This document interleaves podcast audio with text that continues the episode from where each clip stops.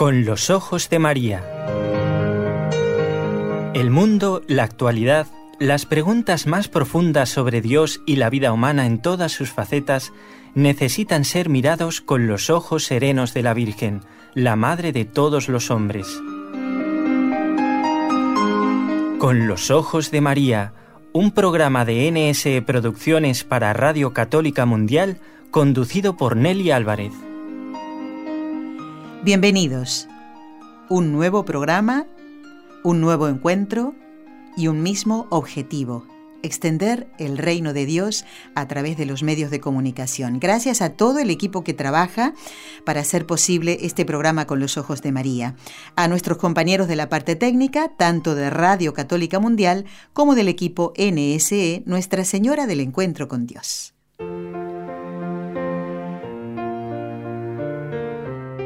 Destellos sacerdotales. Hoy vamos a empezar el programa con un discurso.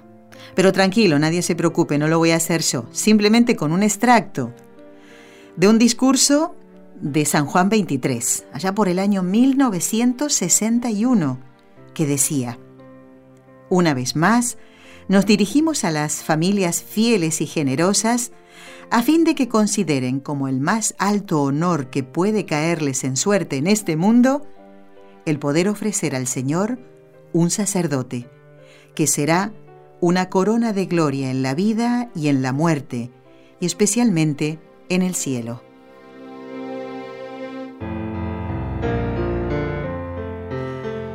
Bueno, mm, si hablamos de familia, debemos hablar de padre, madre, hermanos, abuelos, tíos, ¿por qué no? ¿Mm?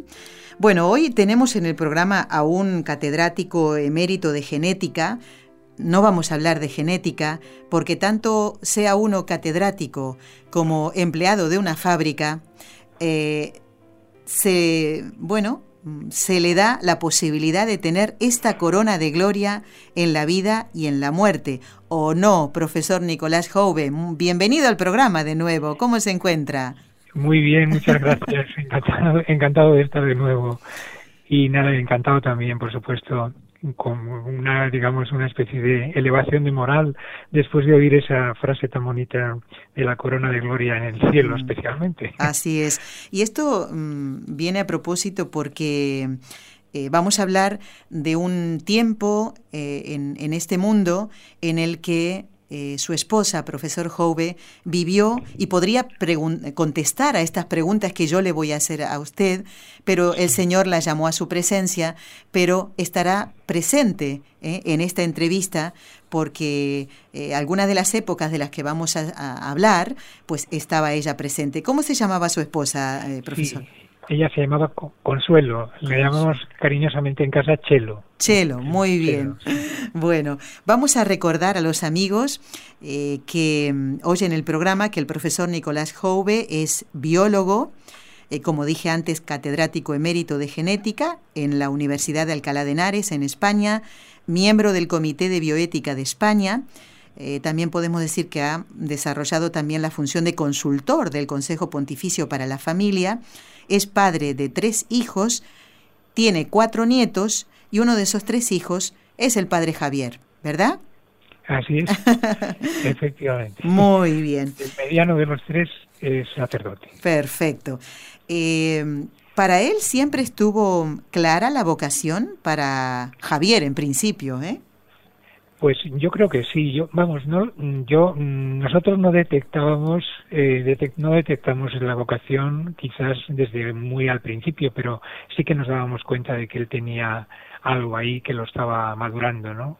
aunque luego pues resultó claro una sorpresa y una sorpresa agradable eso sí que hay que decirlo ah, bueno. pero bueno sí que lo vino lo vino gestando él fue bueno tuvo una educación religiosa en un colegio de aquí de la de la zona donde vivimos, en Alcalá de Henares, los padres pasionistas, como sus hermanos, y él y ellos también, los, los tres, fueron catequistas y tenían una buena educación religiosa. Y entonces, pues a él le, vino esa llamada. Y en algún momento, en su caso, o en el de Chelo, en paz descanse, su esposa, ¿en algún momento vieron con temor esa vocación? No, en absoluto. No solamente no lo vimos con temor, sino fíjese, le voy a hacer una, una especie de confesión. A ver. Mi esposa, ya de novios, me, me reveló muchas veces, incluso lo tengo por escrito en alguna carta, que ya le gustaría tener un hijo sacerdote. Y éramos novios, entonces cuando estábamos ya pensando en que nos íbamos a casar y que teníamos los hijos, oh. tenía una ilusión desde mucho antes de, casarnos. Y luego la, esa, esa ilusión la, no la manifestó nunca, por supuesto, en forma de presión sobre ellos, en absoluto. ¿eh? Fue una cosa muy natural. Lo que surgió con Javier fue una gran sorpresa y una gran alegría para ella pero es verdad que ella sí que tenía esa ilusión, digamos, pero una ilusión contenida, ¿no? Y usted tampoco le dijo, hombre, mira lo que se te ocurre, no, le acompañó en este en este deseo interno, ¿no? Por supuesto, por supuesto. yo en eso estaba totalmente convencido y, vamos, convencido, quiero decir, totalmente a su, de su lado, ¿no? Es decir, pues si eso fuera bonito, pero la que tenía la ilusión era ella, eso también hay que decirlo. hay que decirlo, ¿no? Bueno, pues si ella ya está gozando de la visión de Dios. No tuve la, alegría de poder conocerla. Eh, sin duda que, volviendo a la frase de San Juan 23, que tiene mucha enjundia, ¿no?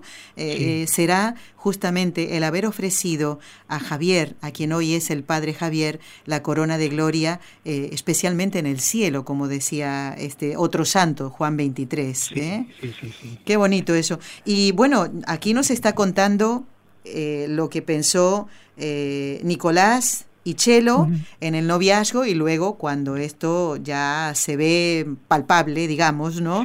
Pero ¿cómo reaccionaron los miembros de la familia, los demás? Eh, ¿Qué son los otros, los hermanos del padre Javier? ¿Chico y chica? O... No, son dos chicos también. O sea, tres varones. Sí, sí, los tres son varones. El mayor, Pablo, es ingeniero aeronáutico y hizo una carrera muy brillante, es muy inteligente y, desarrolla su labor en una empresa multinacional con y tiene dos chicos, dos, dos, dos niños, también los dos son niños, ¿no? Sí y, y luego eh, el pequeño. es Carlos, también es ingeniero, en este caso ingeniero industrial, también trabaja en otra buena empresa y, y, y tiene dos niñas, de modo que mis nietos son dos niños por un lado, dos niñas por otro, y en medio está Javier, ¿no? ¿Y cómo reaccionaron? Pues A ver. bien, bien, bien, porque los chicos eran, los tres se querían, son buenos hermanos, y se respetaban mucho y, ellas también tenían digamos su su mm, formación religiosa es decir no no podían verlo mal. Al contrario lo que pasa es que ellos bueno pues optaron por por echarse novia Eso. y casarse.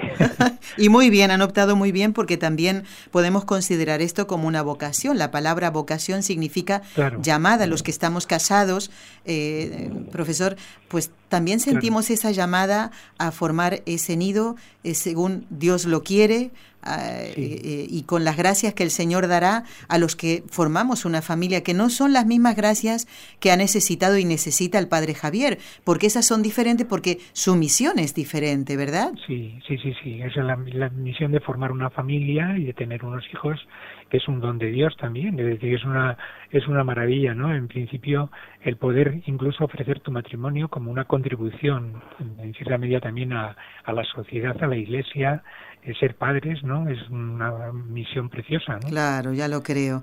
O sea que eh, la llamada al sacerdocio no llegó para Pablo ni para Carlos, tenía que ser para eh, Javier, el del medio, ¿eh?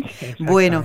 Eh, y, y, los amigos de, de, Javier, cuando él dice que se va al seminario, luego hablaremos de su ordenación, de sus estudios un poquito, pero ahora estamos en el ámbito de la familia, digamos.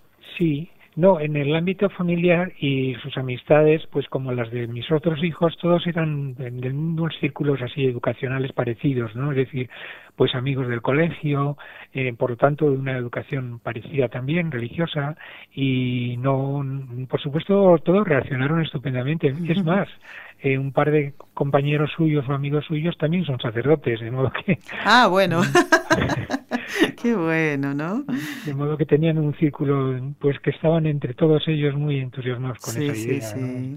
Bueno, algún oyente tal vez pueda pensar, bueno, pero todo aquí va muy bien, todo el mundo estaba contento, eh, pero no siempre es así en algunas familias.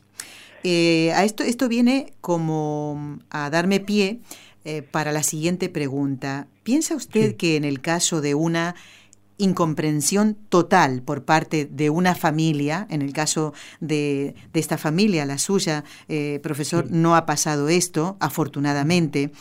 Eh, digo, en el caso de una incomprensión o, incluso una oposición total, ¿el joven que tiene vocación sacerdotal debe seguirla?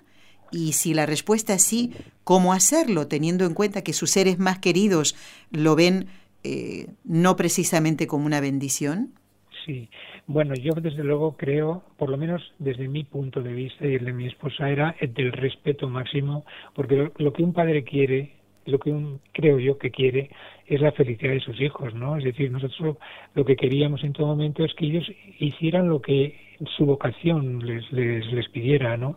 El matrimonio, el sacerdocio, o en fin, o quedarse solteros si no encontraban otra otra vía, pero mm, respetando siempre su su deseo y su vocación personal. Su, mm, al fin y al cabo, yo creo que el amor es eso, ¿no? El amor es respetar y hacer al que quieres, a la persona que quieres, que se realice por sí misma, ¿no? Por sí misma, no influir tú más que en aquello que, hombre, si ves que hay una desviación y alguna, pues se pueden dar buenos consejos, pero nosotros nunca influimos muy directamente en la vocación de los tres.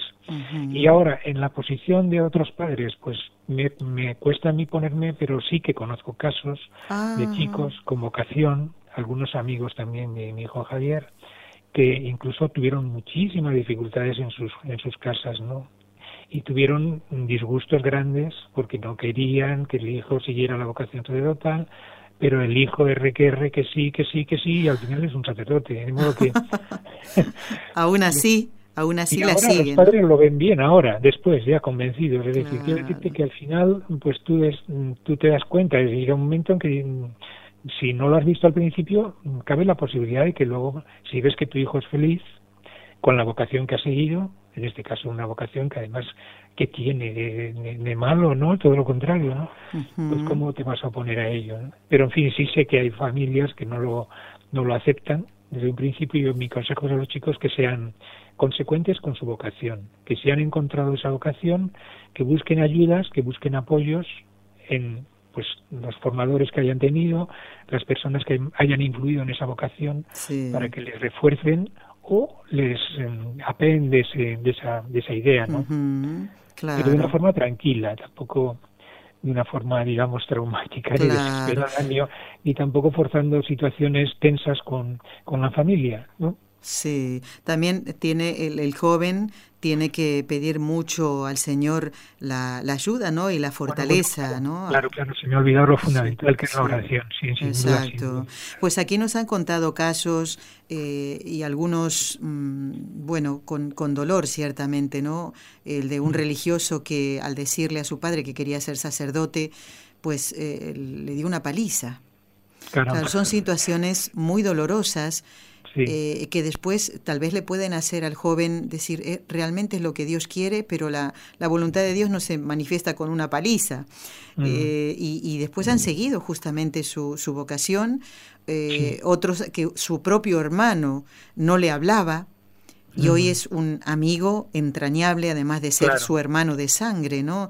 No entendía, eh, así como lo que usted comentaba recién, ¿no? Esa oposición tal vez rotunda, sin posibilidad de hablar ni nada, y después como el joven va demostrando que su felicidad está en seguir la vocación sacerdotal, pues ellos mismos, el Señor también les va dando la gracia para poder entender. Pero ciertamente, eh, profesor Jove, no siempre se dan estos casos que comentamos, ¿no? Con el caso de su matrimonio, ¿no? Usted con su esposa Chelo y, sus hermanos, ¿verdad? Eh, pero también hay que contemplar esta posibilidad que se puede dar. Sí, ¿Mm? No, sí, es bastante común. O sea, es decir, a lo mejor lo, que no es común es una aceptación Total. De, entrada, ¿no? Total. así es, así sí, No lo sé, no lo sé. En nuestro caso estuvimos siempre así, pero quiero decir que puedes posiblemente lo normal, a lo mejor, dentro de lo que es la vida cotidiana, pues es lo contrario. Claro. Bueno, a los oyentes que sintonizan en este momento el programa Con los Ojos de María, estamos compartiendo el de hoy con, con un padre de familia. ¿eh? independientemente que sea biólogo, catedrático, da igual, es un padre, ¿eh? es un padre ¿eh? que, bueno, mm, por lo que nos manifiesta, se le nota estar satisfecho de haber dicho al Señor que sí en esa entrega, ¿no? Es bonito porque el padre Javier hoy le ha dado a usted, se puede decir, eh, más nietos, ¿eh? porque tiene muchos hijos espirituales que son las almas que el Señor le, ha encomendado, ¿o no? Pues, ¿Eh? pues, sí, pues sí, pues sí, porque realmente tengo muy buena relación con muchos de sus feligreses y muchas de las personas que, que, le, que tienen, por supuesto, relación con él tanto en el propio sacerdocio como en la vida cotidiana en la parroquia y de modo que sí para mí ha aumentado mi círculo digamos de es más abuelo más abuelo no bueno profesor Jove mm, eh, ¿En qué seminario estudió el padre Javier? ¿Él es religioso o es diocesano? vamos a marcar un poquito la diferencia, ¿no? Si pertenece a una orden religiosa o a una congregación o si depende directamente del, obispado, ¿no? Del obispo donde fue ordenado. Coméntenos un poquito eso y ya vamos avanzando en la historia de la vocación del padre Javier. Sí, no, él es diocesano. Él, su, su vocación surgió en la parroquia en la propia parroquia, es decir, donde realmente él era catequista y donde tenía buena relación con algunos de los buenos sacerdotes que allí había. ¿En qué parroquia? En la parroquia de Santiago Apóstol, en Alcalá de Henares. Ah, muy bien. Donde, por cierto, surgieron al mismo tiempo que la suya, pues otras tres vocaciones, o sea que no ahí había un, un, grupo de sacerdotes francamente, bueno, pues mm, digamos que maravilloso en ese sentido, ¿no? De cuidar a los chicos, a las catequesis, llevaba muy bien las catequesis y los chicos que tuvieron esa inquietud, pues al final de ellos, pues algunos como mi hijo y otros, pues surgieron, le surgió la vocación. Este, algún sacerdote en concreto, pues le, le ayudó al principio le, a discernir un poco su vocación y, y, y de ahí en adelante, ¿no?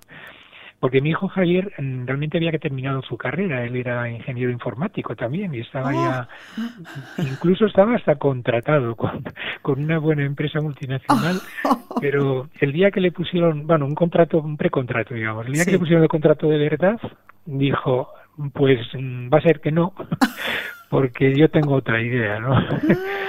Y, y volvió, digamos, eh, le, les pidió un 48 horas para pensárselo y, por supuesto, explicárselo también a sus padres. Claro. y al final, y al final fue así. Y nada, eh, directamente del trabajo, pues como si dijéramos a, al, seminario. Y el seminario fue el de aquí, de Alcalá de Henares, en la, diócesis de Alcalá. Aunque bueno, el estudio en San Damaso, como aquí realmente estudios arreglados no los hay, los hay en San Damaso, no en Madrid pues él, eh, digamos, estuvo, al principio estuvo en un internado porque no, no estaba abierto todavía aquí el seminario en Alcalá, pero al año de, de estar, mm, digamos, ya estudiando, se abrió el seminario de Alcalá y ya eh, vivió y convivió con el resto de los seminaristas diocesanos, ¿no? de la diócesis complutense, iban todos los días y volvían a Madrid, ¿no? Bueno, qué bien. Bueno, y recuérdenos ahora entonces el gran día, ¿no? Después de esos tantos años de estudio, de preparación, que son como la base y que debe ser por eso muy buena, la base de, la formación de un sacerdote, para después ya dedicarse a las almas, ¿no? Aunque ellos en algún momento tienen que practicar, como predicar y todo esto, ¿no? Y estudiar mucho, ciertamente, pero ya llega ese gran día de la ceremonia de ordenación. A ver, vamos a imaginarnos Vamos a cerrar los ojos, mucha gente en la iglesia, en la catedral, mejor dicho, creo. magistral, sí. ¿Qué día fue y quién pues es eh, fue el, obispo ordenante? Pues fue un 18 de mayo del, del 2002, concretamente, y el, el, vamos, el obispo era don Jesús Catalá que era, ahora es obispo de Málaga, de la diócesis de Málaga, entonces era el obispo complutense, ¿no? Ah. Entonces, eh, pues con don Jesús fue como, como digamos, se plasmó ya en la realidad la, la, vocación y la ordenación sacerdotal de Javier. Luego ya pues al día siguiente tuvo su primera misa, ¿no? Y, ¿En la parroquia de Santiago Apóstol? Sí, que fue una preciosidad, fue una preciosidad, bueno, también por supuesto la ceremonia en la magistral fue emocionante, ¿no? Y no digamos para sus padres. Mm, no, no hablemos, bueno, sí, tenemos que hablar de eso también. pero la del día siguiente, como que era en la parroquia, era un poquito más familia, más entrañable, si, se, si se quiere, no menos ceremoniosas y, y la había preparado con muchísima ilusión mi mujer, mm, su madre, porque oh. Eh, ella pues se preocupó de, de, los adornos de la iglesia. ella era valenciana y se trajo de Valencia romero, se trajo olivos y, y, lleno de flores. O sea que fue una cosa, aparte ya por supuesto de las amistades y las, las, buenas gentes de la parroquia que nos acompañaron en ese bonito día. Qué precioso. Además me parece un detalle muy femenino, ¿eh? Eh, este, y, y muy de madre el, de las flores, el traer cosas especiales para ese día. Ella, que ya de novia soñaba con entregar al Señor un sacerdote, ¿cómo no iba a cuidar con mimo la ceremonia de ordenación, verdad? Así es, así es, ¿Qué más? ¿Qué más, profesor? Pues no sé qué más le podría yo contar de, ese día, que pues, la verdad es que todo fue muy emocionante, muy emotivo. Eh, concelebró con, con Javier pues el propio sacerdote, que por ahora lo voy a decir, se llama Pedro Luis, que es el, que había, digamos, ayudado a encontrar su vocación, el párroco de la parroquia, don Javier Ortega, y algunos otros más.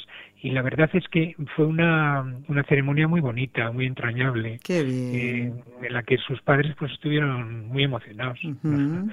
ayudamos en lo que pudimos también, pero lo fundamental era él. Era, Y luego, pues eso, un mensaje de, digamos, de muy bonito de, cariño y de vocación. Y estuvieron los, los hermanos y los eh, sobrinos y, y, y, cuñadas, digamos. Por supuesto, por supuesto, toda la familia, tanto por parte de mi, de mi mujer, incluso vinieron gente de de, de, Valencia, del pueblo, bueno, del pueblo de Cocentaina, concretamente, que es un pueblo que está en la provincia de Alicante, y de otras zonas, y vinieron, por supuesto, toda mi familia, mis, mi, mi, hermano, porque entonces mm. yo no tenía más que un hermano, acababa de fallecer otro, etcétera, ¿no? Pero, en fin, sí, fue muy entrañable. Mi madre también estuvo, mis suegros, en fin, todo lo que es la familia, pues al completo. Claro. Y más de una lagrimita se habrá caído de algún ojo. ¿eh? primos también, sus primos también, que tenemos un montón de primos pues. Qué bien, qué bien. O sea, toda una fiesta para el cielo, sin duda, ¿no? Porque el Señor tenía eh, otro Jesús, ¿eh? eh otro Cristo, ¿eh? Para, para llevar la salvación a las almas. ¿Cuál es el destino actual del Padre Javier, de su hijo, profesor Jove? ¿Y cuál es la labor que él desarrolla? Bueno, él ha pasado por varias cosas, porque al principio mm, le pidió don Jesús Catalá, mm, eh, digamos que fuera su secretario, estuvo con don, con don Jesús de secretario personal oh. durante unos poquitos años. Después lo mandó a estudiar, casi terminó de ser secretario y le dijo, pero ahora te vas a Roma. Y lo ah. mandó a estudiar, con lo cual Javi tardó digamos, mm, más de lo que él hubiera querido probablemente en ejercer como, como sacerdote de parroquia, ¿no? Que era su auténtica vocación. Primero como secretario fue, digamos, una labor muy bonita, por supuesto que sí, muy útil y muy formativa para él, ¿eh? porque le ayudó mucho a, entender y a saber muchas cosas de cómo funciona la Iglesia y tal. Y para él fue un, gran encargo que además pues le, le agradecimos mucho a don Jesús eh, y luego él se fue a Roma, estudió la eh, teología dogmática en la gregoriana y cuando vuelve, al incorporarse don Jesús, don Juan Antonio Reich, que es el actual obispo complutense, le dijo, sí, te voy a dar una parroquia, porque quiero que seas ya párroco. Dice, pero te tienes que hacer la tesis doctoral, de modo que te vuelves a Roma. Ay, por favor, estos obispos. Y entonces Javier le, le pidió, dice, ¿y no me puede dejar una parroquia y al mismo tiempo con la tesis? Eso no suele ser una buena experiencia y una buena fórmula, porque el párroco, si se dedica, pues la verdad es que le absorbe mucho, tiempo. Mucho tiempo. Y a Javier, a pesar de todo, don Juan Antonio le dijo que sí, que le iba a dejar de párroco y al mismo tiempo que fuera haciendo la, tesis doctoral, pero que tenía que hacer la tesis por encima de todo, ¿no? y Javi ha cumplido, ha cumplido porque, eh, bueno, iba a Roma continuamente y volvía, pero ha atendido siempre su parroquia con un gran cariño. Eh, la parroquia es la parroquia de la Purificación de Nuestra Señora en San Fernando de Henares. Ah. es la, de la diócesis de Alcalá, ¿no? De la diócesis complutense. Es una parroquia que es la más antigua del pueblo de San Fernando, está en el centro, cerquita del ayuntamiento, y ahí lleva pues mm, años ya, digamos, de párroco y ejerciéndolos pues con mucho cariño y con una gran dedicación y bueno, lo que yo percibo es que le quieren mucho en la parroquia. Claro, y usted contento y orgulloso. Yo sí, sí, sí, ¿eh? yo soy tan parroquiano ya como cualquiera de los parroquianos. ¿Va a escuchar la misa usted ahí los domingos? Sí, sí, sí, todos los domingos voy a su misa mayor, a la misa de 12, y nada, encantado. Y ya iban, cuando, digamos, vivía mi mujer, sí. pues también... Iban juntos. Sí, luego yo he seguido, por supuesto, yendo, sí. Muy bien. Pues el hecho de que el padre Javier eh, sirva a Jesús en la iglesia a tiempo completo, porque el ser párroco no es simplemente celebrar la misa del domingo, hay muchas otras cuestiones que tiene, eh, bueno, ponerse a confesar, eh, todos los sacramentos, digamos, ¿no? Aquí le cuento, eh, profesor Jove, que más de una vez nos hemos llevado un susto porque por la mañana nos llama un párroco diciendo, no puedo salir en el programa por la tarde porque tengo un funeral, se me ha muerto un feligrés y, varias veces nos ha pasado esto, y programas en directo, ¿eh? Así que bueno, ¿por qué decía todo esto? Claro que está dedicado a la salvación de las almas. ¿eh? Los sacramentos son ese tesoro tan hermoso que tenemos en la iglesia Qué pena que, muchos católicos que se llaman así no lo valoran, desgraciadamente, y, también, desgraciadamente, no se valora la labor del sacerdote, la misión hermosa del sacerdote. Por eso eh, comenzamos el 8 de diciembre del año pasado este ciclo de estellos sacerdotales que ya prontito termina. Eh, el hecho, como decía esto, ¿no? El padre Javier, párroco, estar allí, ¿significa que usted como papá de él, como padre, no puede compartir algunos momentos de su vida? No, no, en absoluto. Eh, yo creo que, que, todo lo contrario, yo creo que ha crecido entre nosotros, no sé, mm, la relación de, digamos, familiar, ¿no? Es decir, yo le veo mucho, le veo continuamente porque aparte de los domingos, pues él viene también cuando tiene su día libre, que son los, suelen ser los lunes, pues viene a casa, comemos, luego de entre semana, pues cada vez no lo veo tres, cuatro veces, o sea que ah. comemos, cenamos, en fin, hablamos, incluso pues yo diría que lamentablemente para mí por las obligaciones que tienen los papás con los con los niños no más que incluso a sus hermanos muchas veces no en, pero pero bueno también por supuesto con sus hermanos. Eh, él también eh, se desvive con sus sobrinos y tenemos todos una buena sintonía y mucha mucha relación. Pero sí pero Javier de todas maneras está muy dedicado muy dedicado a su parroquia. Él también le nombraron delegado de la misericordia para la diócesis de Alcalá de modo ah. que es de un, sacerdocio especial, ¿no? Que tiene una misión concreta del Papa Francisco. Así es, claro. Como todos saben. Y, y además mm, también compatibiliza todas sus obligaciones parroquiales con una casa de acogida de pobres mm, que se creó también poco después de su ordenación con otros sacerdotes de aquí de la diócesis, que lo tenemos aquí en Alcalá, y él viene a hacerse cargo un día por la semana de los pobres, de pasar la noche con ellos y ah. atiende a la casa y en fin, hace todo lo que puede. Comparte. Y ahora encima todavía pues se preocupa todavía más porque mm, está saliendo, a, han, creado en su parroquia un grupo de, de feligreses que lo que hacen es ir a buscar a los pobres en las calles y llevarles comida y ah. hacerles compañía, ¿no? Los pobres que están pues pasando la noche en vela, como bien dice, ¿no? En, eso lo hacen también uno, o dos días por, por no sé si al, por semana, no, por semana no, por mes. Ah, Pero tienen sus días donde van y hacen unos recorridos en ese sentido, de modo que no le falta, no le falta trabajo ni vocación. Claro. Y mm, cuando yo lo llamé y le propuse, profesor, estar en este programa y hablar desde esta perspectiva tan hermosa, ¿no? Esta eh, eh, misión tan preciosa de ser padre de un sacerdote. Eh, usted me habló de peregrinaciones que ha compartido con el padre Javier. Coméntenos un poquito eso también, porque a veces pensamos, y muchos padres, por ejemplo, cuando estábamos hablando de esa incomprensión al principio, si el hijo le dice, me voy a casar y me voy a trabajar a, a Zimbabue, pues no pasa nada, pero si le dice mm, voy a ser sacerdote y a lo mejor voy a estar en, en la parroquia de a dos kilómetros de aquí, uy, ya es un drama. Sí, sí, eh, Usted comparte con él mm, viajes, peregrinaciones eh, que le hacen bien a él porque va su papá y le hacen bien a usted porque le acompaña. Coméntenos un poquito esto. Bueno, le hacen, le hacen bien a todos los que le acompañan, porque realmente él hace, sí, hace peregrinaciones, ha hecho varias peregrinaciones, bueno, aparte ya con grupos de jóvenes, ahí ya sí que yo ya no entro, porque yo ya por edad no, pero con los jóvenes de la parroquia hace muchas, por ejemplo, se ha hecho el Camino de Santiago como cuatro veces. Estupendo. Ah, qué bueno. Pero, aparte de eso, pues sí, también organiza peregrinaciones, hemos estado en Lourdes, hemos estado en Fátima, hemos estado este verano en Roma con la parroquia, estuvimos en Tierra Santa, a la que pudo venir mi, mi esposa también, ya hace unos años, y, siempre han sido pues unas peregrinaciones por supuesto muy meditadas, muy bien preparadas eh, en el orden también espiritual, claro, porque son siempre pues motivos para reflexionar sobre la vida y sobre la vida la vida en común de todos los cristianos y, y nos encontramos pues eso aparte ya de la parte cultural y de conocer sitios y de conocer la historia de esto y de lo demás allá, pues también el sentido religioso que puede tener pues una catedral o, un, o cualquier de las muchas cosas que se pueden ver ahí, ¿no? Por ejemplo, la de Tierra Santa estuvo preciosa, muy bien preparada, con, visitamos prácticamente todo lo que se podía, ¿no?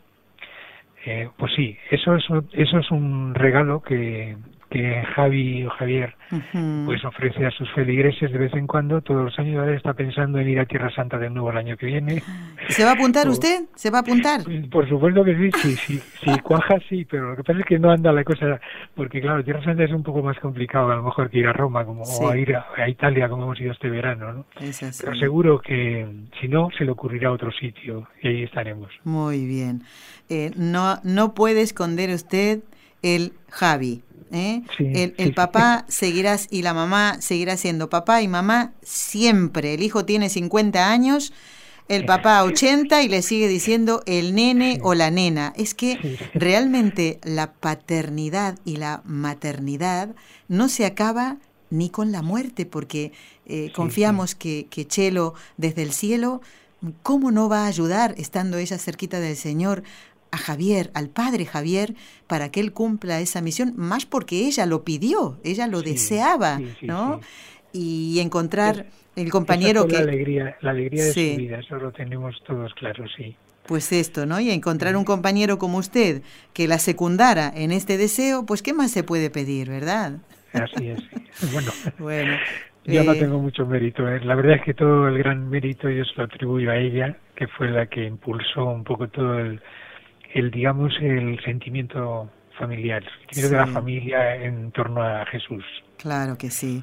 Bueno, pues después cuando recemos las tres Ave Marías, dentro de un ratito en el programa, profesor Jove, vamos a encomendar a Consuelo, a Chelo, cariñosamente, como le decía usted, y también a todas las madres ¿eh?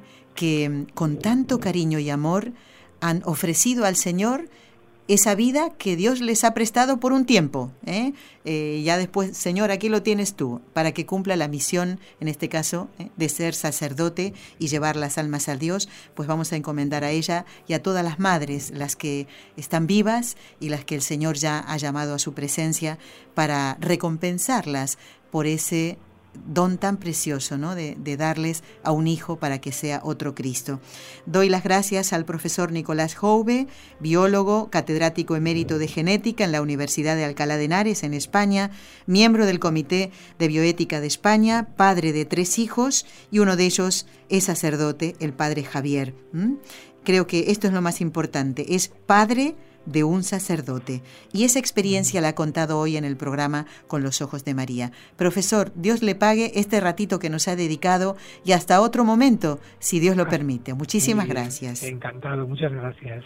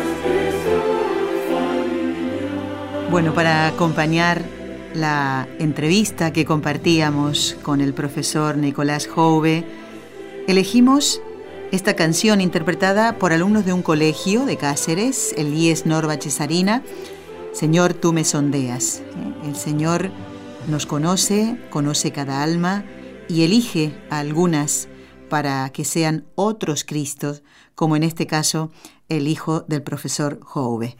Bueno, mm, no sé, la música nos ayuda también a meditar eh, acompañados o, bueno, teniendo en cuenta todo, todo lo que él nos ha comentado, cómo el Señor eligió a ese hijo y la alegría de la familia de tener ya un hijo sacerdote.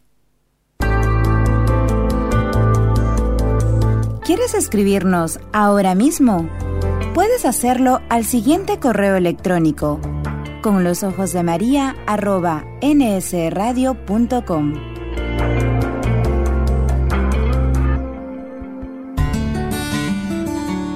Intención de oración del Papa Francisco para el mes de noviembre. Para que el lenguaje del corazón y del diálogo prevalezca siempre sobre el lenguaje de las armas.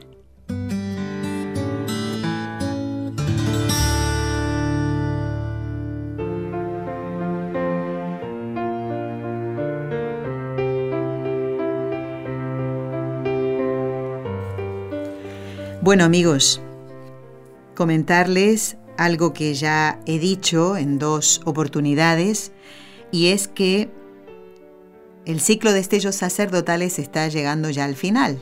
Va a haber que agradecer a muchísima gente que ha colaborado desde el 8 de diciembre del año pasado. Casi, casi un año compartiendo este espacio. Y a quien debemos agradecer, ya que escuchamos esta cortina, es a Salvador Goenaga, es el autor de la cortina musical del ciclo de Estellos Sacerdotales.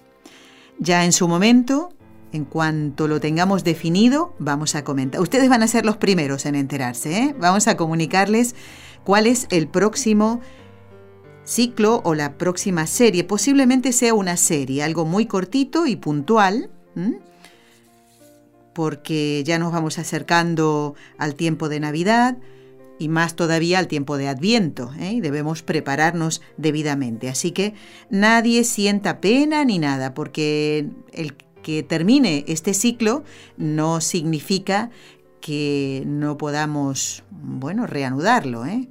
No quiero decir interrumpirlo en este caso, sino que ahora ya damos por finalizado eh, todos los temas que, bueno, que habíamos pensado. Ciertamente hay cosas que han quedado en el tintero, entrevistas que a mí particularmente me hubiera gustado hacer, pero quiero comentarles que es el Señor el que lleva nuestras vidas. Me hubiera gustado entrevistar a determinadas personas, eh, estuvimos detrás de ellas, no puedo comentarles, ¿no? Pero que sepan que hicimos todo lo posible y no tuvimos respuesta en algunas oportunidades, en algunos momentos. Pero bueno, hicimos todo lo posible. Y creo yo ¿eh? que, que, ustedes están contentos, ¿no? Por haber compartido este espacio. Ya en un programa preguntábamos cuál era el que más les había gustado. Bueno, el día 5 de diciembre de este año 2018, vamos a, tener el último programa y vamos a compartir, bueno, algunos mm, recuerdos ¿eh? de, todo este año que hemos pasado, no todo, ¿eh? Bueno, quiero agradecer a Roxana, mi querida amiga, que nos dice, muchas gracias por la programación, que continúa siendo una bendición para mí. Bueno, entre otras cosas, nos dice que eh, falleció Hace 13 años su esposo, fue un momento muy difícil, la muerte fue fulminante y justamente era el día del cumpleaños de su esposo. Es muy fuerte esto, ¿eh? Por eso Roxana lo quería compartir con nosotros. Ella tiene dos hijos, Christopher y Matthew. Bueno, eh, y en la época en que murió su papá eran preadolescentes, una, bueno, una situación muy dolorosa, ¿no? Y nos dice justamente que al principio fue muy duro, toda la familia estaba en otro país, pero tuvo eh, el apoyo de familiares de su esposo. Eh, sus hijos, claro, ahora ya son unos hombres, ¿no? Y cada uno va tomando su, camino. Roxana ha estado y está enfermita, eh, ha tenido dos cirugías bastante complicadas y ella nos, nos comenta que mm, el 20 de noviembre va, ya hace dentro de poquito, ¿no? Va a tener una cita con el médico y así que vamos a encomendarla, ¿eh? con muchísimo cariño, Roxana. Y ¿saben qué? Nos cuenta también que en ese momento difícil de su vida, dice, me he apoyado mucho en los sermones del cura de Ars, fíjense ustedes, y en el libro El combate espiritual de Lorenzo Scupoli. ¿eh? que nosotros comentamos varias veces en el programa, lo nombramos ¿no? como una ayuda realmente espiritual. Y mm, dice, quería pedirles que por favor hablaran de él. Estoy segura que sería de mucho provecho para muchas personas. Muy agradecida por su esfuerzo conjunto en la producción de los programas. Pone intenciones, que eran las que entraron en la misa del último mes eh, que compartimos, el de octubre, y Roxana eh, bueno, manda su agradecimiento. Roxana, dejo aparte este mensaje tuyo para tener en cuenta esto del combate espiritual. No solamente comentar lo que dice el libro, sino qué es esto de combatir espiritualmente. Es un bello nombre y nos alegramos mucho de que te hayas, ah, tenido el apoyo de tu familia en ese momento difícil que, y te hayas apoyado en la palabra de los santos, ¿eh? como el cura de Ars, y en los buenos libros como El combate espiritual. Ha llegado el momento de rezar las tres Ave Marías. Eh, le prometimos al profesor Nicolás Hove, que ha estado en la primera media hora del programa, rezar por su esposa, por Chelo, que así le decían cariñosamente. Ella recibió de Dios a ese hijo que hoy es sacerdote, a los otros también, ¿no? Pero como está en el ciclo de estrellos sacerdotales, pues hemos hablado de él, ¿no? del padre Javier. Así que vamos a encomendar a Chelo que recibió a ese hijo y volvió a dárselo al Señor cuando él se lo pidió. Y también prometimos rezar por todas las madres de sacerdotes, vivas y difuntas, y por aquellas cuyos hijos están mm, pensando o descubriendo tal vez esa llamada del Señor. ¿eh? Así que vamos a pedir a nuestra Madre la Virgen Santísima que por el poder que le concedió el Padre, la sabiduría que le concedió el Hijo y el amor que le concedió el Espíritu Santo, pida a Jesús por todas las madres de los sacerdotes vivas y difuntas, y por todos los sacerdotes que ejercen su ministerio, o han dejado de hacerlo lamentablemente. Que todos, que todos ¿eh? sean librados de caer en pecado.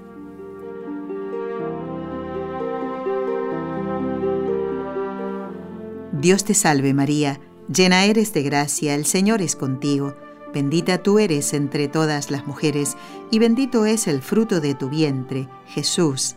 Santa María, Madre de Dios, ruega por nosotros pecadores, ahora y en la hora de nuestra muerte. Amén. Dios te salve María, llena eres de gracia, el Señor es contigo, bendita tú eres entre todas las mujeres, y bendito es el fruto de tu vientre, Jesús. Santa María, Madre de Dios, ruega por nosotros pecadores, ahora y en la hora de nuestra muerte. Amén.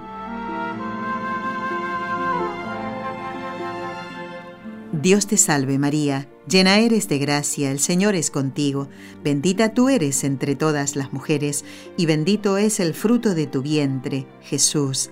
Santa María, Madre de Dios, ruega por nosotros pecadores, ahora y en la hora de nuestra muerte. Amén. Dios Padre Todopoderoso, por intercesión del Inmaculado Corazón de María, te pedimos la santidad de los sacerdotes del mundo entero.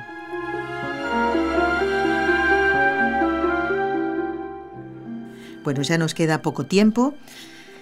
Poco tiempo del programa de hoy, poco tiempo del ciclo de estellos sacerdotales, por eso quiero anunciarles que el próximo lunes, si Dios quiere, va a estar en el programa un sacerdote con una vocación especial. Es un, un monje. Él nos va a contar su vocación, cómo la descubrió, cómo sus familiares tomaron esa noticia, en qué monasterio está, a qué hora se levantan, cómo vive su vocación, cómo pelea contra el demonio que lo quiere alejar de eso, y cómo el Señor tenía un designio especial para él. Así que no se pierdan el programa del lunes. Bueno, guardo este correo de Roxana para tenerlo en cuenta. Y quiero contestar a mi querida amiga Maribel, Maribel de Colombia, que pasó por esta casa. Claro, pobrecita, a ella le hubiera gustado, y a mí también, ¿eh? estar en el programa con los ojos de María, grabar un poquito con ella, aunque sea, ¿no? O estar en directo. No se dieron las circunstancias, pero yo le doy las gracias de todo corazón a Maribel, porque aún así eh, vino aquí, pasó por la radio, se hospedó aquí en nuestra casa porque había sitio en ese momento, con Leonor, su compañera y de trabajo y amiga, así que yo también le mando un besito muy grande a Leonor. Y nos cuenta eh, Maribel que llegaron bien después de su viaje por distintos santuarios de Europa, llegaron el 29 de octubre. Fueron a Fátima también, ¿eh? en París estuvieron, bueno, están muy agradecidas por la atención recibida. Eh, después dice, te cuento que volviendo a misa me encuentro con un amigo ya en Colombia, ¿no? Con un amigo que coordina la hora santa que se realiza el primer jueves de cada mes por la santidad de los sacerdotes, igual que lo tenemos aquí también. Y entonces parece ser que a ella le han encargado una tarea. Ay, ay, ay a trabajar entonces, Maribel. Bueno, Maribel nos pide ayuda. Maribel, ya estoy en... Me he propuesto eh, conseguirte estos datos, no te preocupes que ya te lo enviaré por correo, así que tranquila, ¿eh? Vas a ver que para el mes de diciembre, para el primer jueves, vas a tener material, Dios mediante algo te vamos a enviar, así que no te preocupes. Ve igual tú preparando eso, ¿eh? Y gracias por la confianza de pedirnos ayuda a nosotros. Bueno, dice, les cuento que nos fue muy bien en Fátima. Es maravilloso el lugar. La procesión con las antorchas, el rosario, el recorrido, poder llevarle flores a la Virgen. Eso fue para mí muy bonito. ¿eh? Decirle gracias por tantas cosas por las que ha intercedido en mi vida ¿eh? y en la de mi familia. Muy bien, Maribel. Fue un momento muy especial. ¿eh? Se nota que aquí la Virgen estaba eh, acompañando, en este caso a Maribel, porque Maribel fue a visitarla eh, eh, en Fátima. Bueno, también nos dice, visitamos además la casa de los pastorcitos, conocimos a uno de los sobrinos, fuimos al lugar de la aparición del ángel. En fin, toda la peregrinación fue un regalo de Dios y la Santísima Virgen, a quienes estamos muy agradecidas por concedernos, aunque no merezcamos tanto, un sueño hecho realidad. Bueno, estaremos en contacto. Muy bien, Maribel, nos alegramos muchísimo y nos dice, a ver si te podemos averiguar esto de los ejercicios espirituales según el método de San Ignacio. ¿Eh? Ya vamos a, a enviarte estos datos de manera que los puedas hacer, Maribel. Gracias por todo y me alegro muchísimo de haberte conocido y a tu amiga también, Leonor. ¿eh? Nos encanta cuando vienen a Europa y aunque sea rapidito así, como Maribel y Leonor, pasan y nos saludan y conversamos. Tuvimos la oportunidad, de ella y yo, Maribel y yo, de charlar un ratito. Así que gracias, Maribel, por haber venido. ¿eh? Y a ver qué más decirles. ¿Me quedaba algún correo por aquí? Sí, eh, aquí me han enviado un correo, pero no sé quién lo firma. Francamente se los digo, lo copié así. Eh, no sé quién es, es alguien que va a Tierra Santa y viajó el domingo 4, ¿eh? el domingo pasado, pero qué pena, tomé, no tomé bien nota de este, de este correo, lo siento mucho. Bueno, si está por Tierra Santa, no creo que esté escuchando el programa, me parece. A lo mejor después lo escuchará por el podcast, la oyente. ¿eh?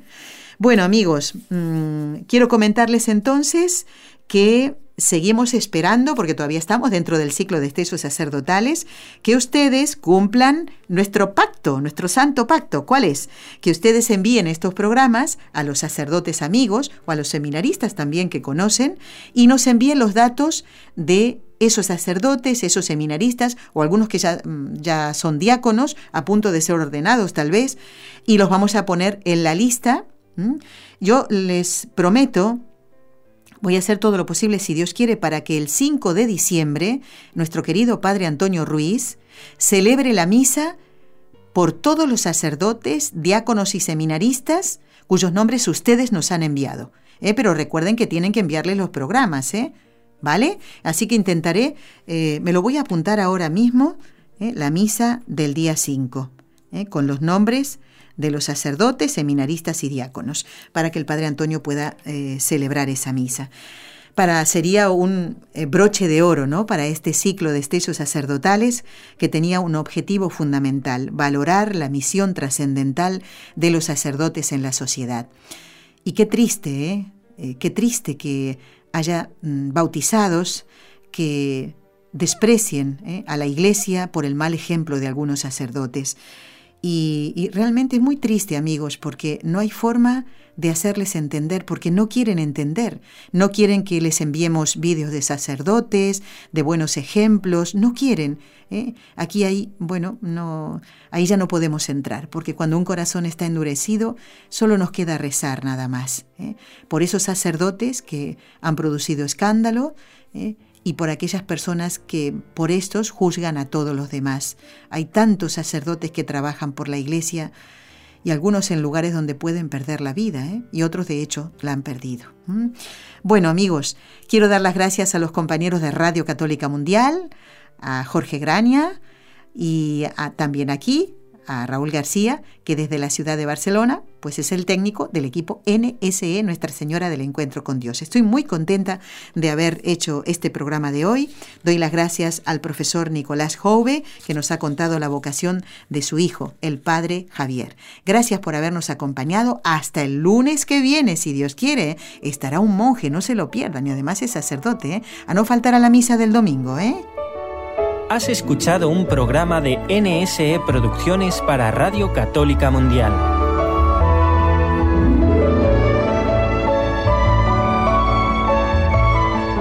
¿Quieres conocernos? Escríbenos al correo electrónico con los ojos de María arroba nsradio.com.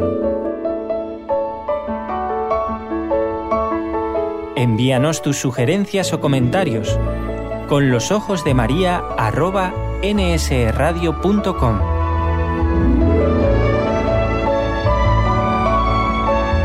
Te esperamos.